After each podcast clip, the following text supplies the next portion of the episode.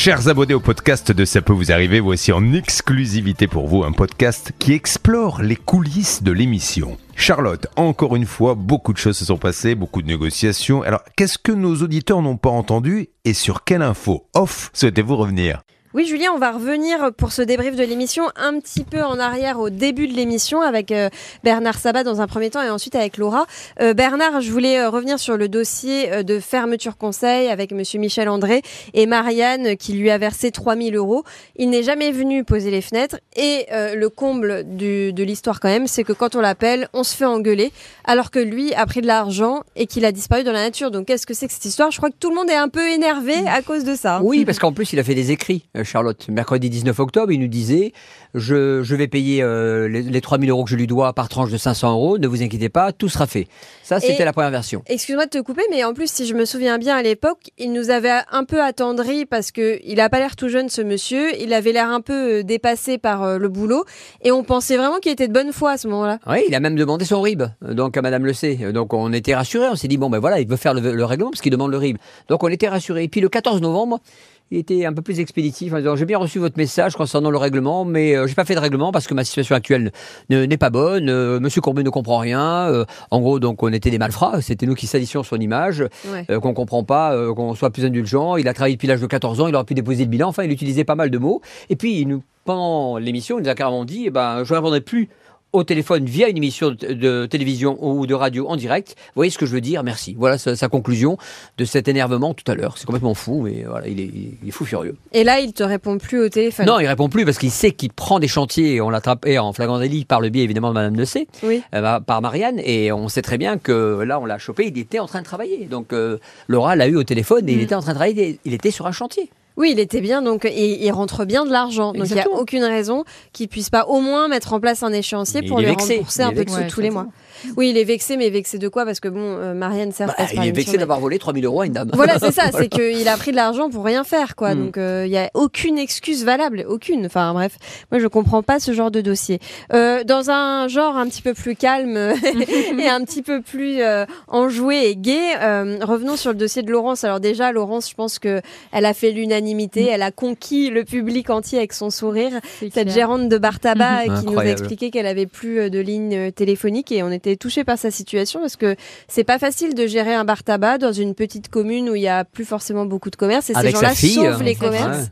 avec sa fille et, et là donc euh, empêcher son bar tabac de diffuser les courses alors qu'il doit y avoir plein d'adeptes je pense c'est quand même un petit peu compliqué euh, le truc euh, Laura c'est que toi chez Orange euh, auprès de la plateforme personne ne comprenait rien au bah, c'est ça alors c'était un peu compliqué déjà pour avoir une plateforme au téléphone faut savoir que moi j'essaye de les appeler un peu un tout petit peu avant peut-être cinq minutes pendant l'émission avant parce qu'on sait qu'il va y avoir de l'attente.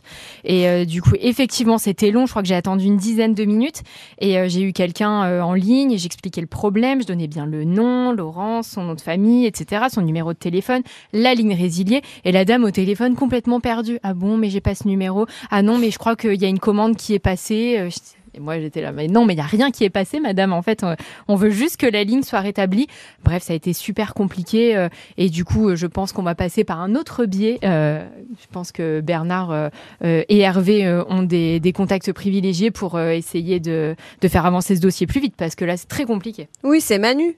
Oui, c'est Emmanuel, oui, Emmanuel Gauthier. J'ai raison d'appeler Manu maintenant. Où, euh, le nombre de fois on entend son prénom à l'antenne, je pense qu'on peut lui donner un petit surnom. surnom il ouais. nous règle tellement de dossiers. Exactement. Il a, il a eu Hervé au téléphone. Il a dit, écoute, je ne comprends pas. Il a tutoyé Hervé, ce qui est la première fois dans, euh, dans, ah. dans le cadre de l'émission. Il a appelé hors antenne. Il a dit, je ne comprends pas. Laisse-moi un tout petit peu de temps. Et il a appelé. Il a dit, écoute, j'envoie un technicien demain, euh, ou bien évidemment, donc ça sera à mon avis lundi, pour avancer, parce qu'il n'est pas normal que cette activité de bar PMU soit arrêtée depuis trois mois et demi. On parle de trois mois et demi d'inactivité en partie, et ça a été un manque de recettes, quoi. Bah oui, et c'est quand même euh, un petit peu euh, rude quand même pour une commerçante de laisser une commerçante dans, dans cette situation. Mais bon, j'ai confiance euh, sur le fait qu'il Oui. va, il va régler Il le problème. nous a très toujours aidé là-dessus, et je pense qu'il va être très efficace une fois de plus, Ouais. et on suivra ça la semaine prochaine. Alors Julien disait qu'on on pourrait éventuellement organiser un mariage euh, dans le bar tabac de Laurence, c'est une bonne idée. Mais on pourrait aussi engager Karim pour la musique parce que Ah ouais. je sais pas ce que vous Ah avez oui. pensé de, Comment de il ce- chante. son talent, Incroyable. Mais a cappella quand même. hein. Ouais, incroyable. Et puis sur, euh, enfin, c'est pas anodin d'être sur un plateau de télévision devant des gens, les caméras, les micros. Enfin, on, Ouais. on sentait qu'il était super à l'aise. En anglais Euh, En anglais et en- un bon ouais. En anglais. coulisses, il m'a confié que que qu'il avait eu un peu les chocottes hein, au moment où Julien euh, lui a dit euh, de chanter. Donc vous imaginez ce que doit être sa voix euh, en live au moment où il est euh, dans son environnement euh, Bah là, euh, à l'aise, etc. Parce que c'était déjà assez Ah incroyable. ouais, Moi, je veux bien qu'on organise un barbecue Ah, chez lui. Hein. S'il fait aussi bien les burgers qu'il évoquait et en même temps qu'il Ah oui, c'est vrai, les génial. burgers. Bah écoute, euh, on va mettre un barbecue au bar tabac de, de Laurence. Elle nous servira des cocktails et des cacahuètes. Lui, il fera les burgers et en même temps, il chantera.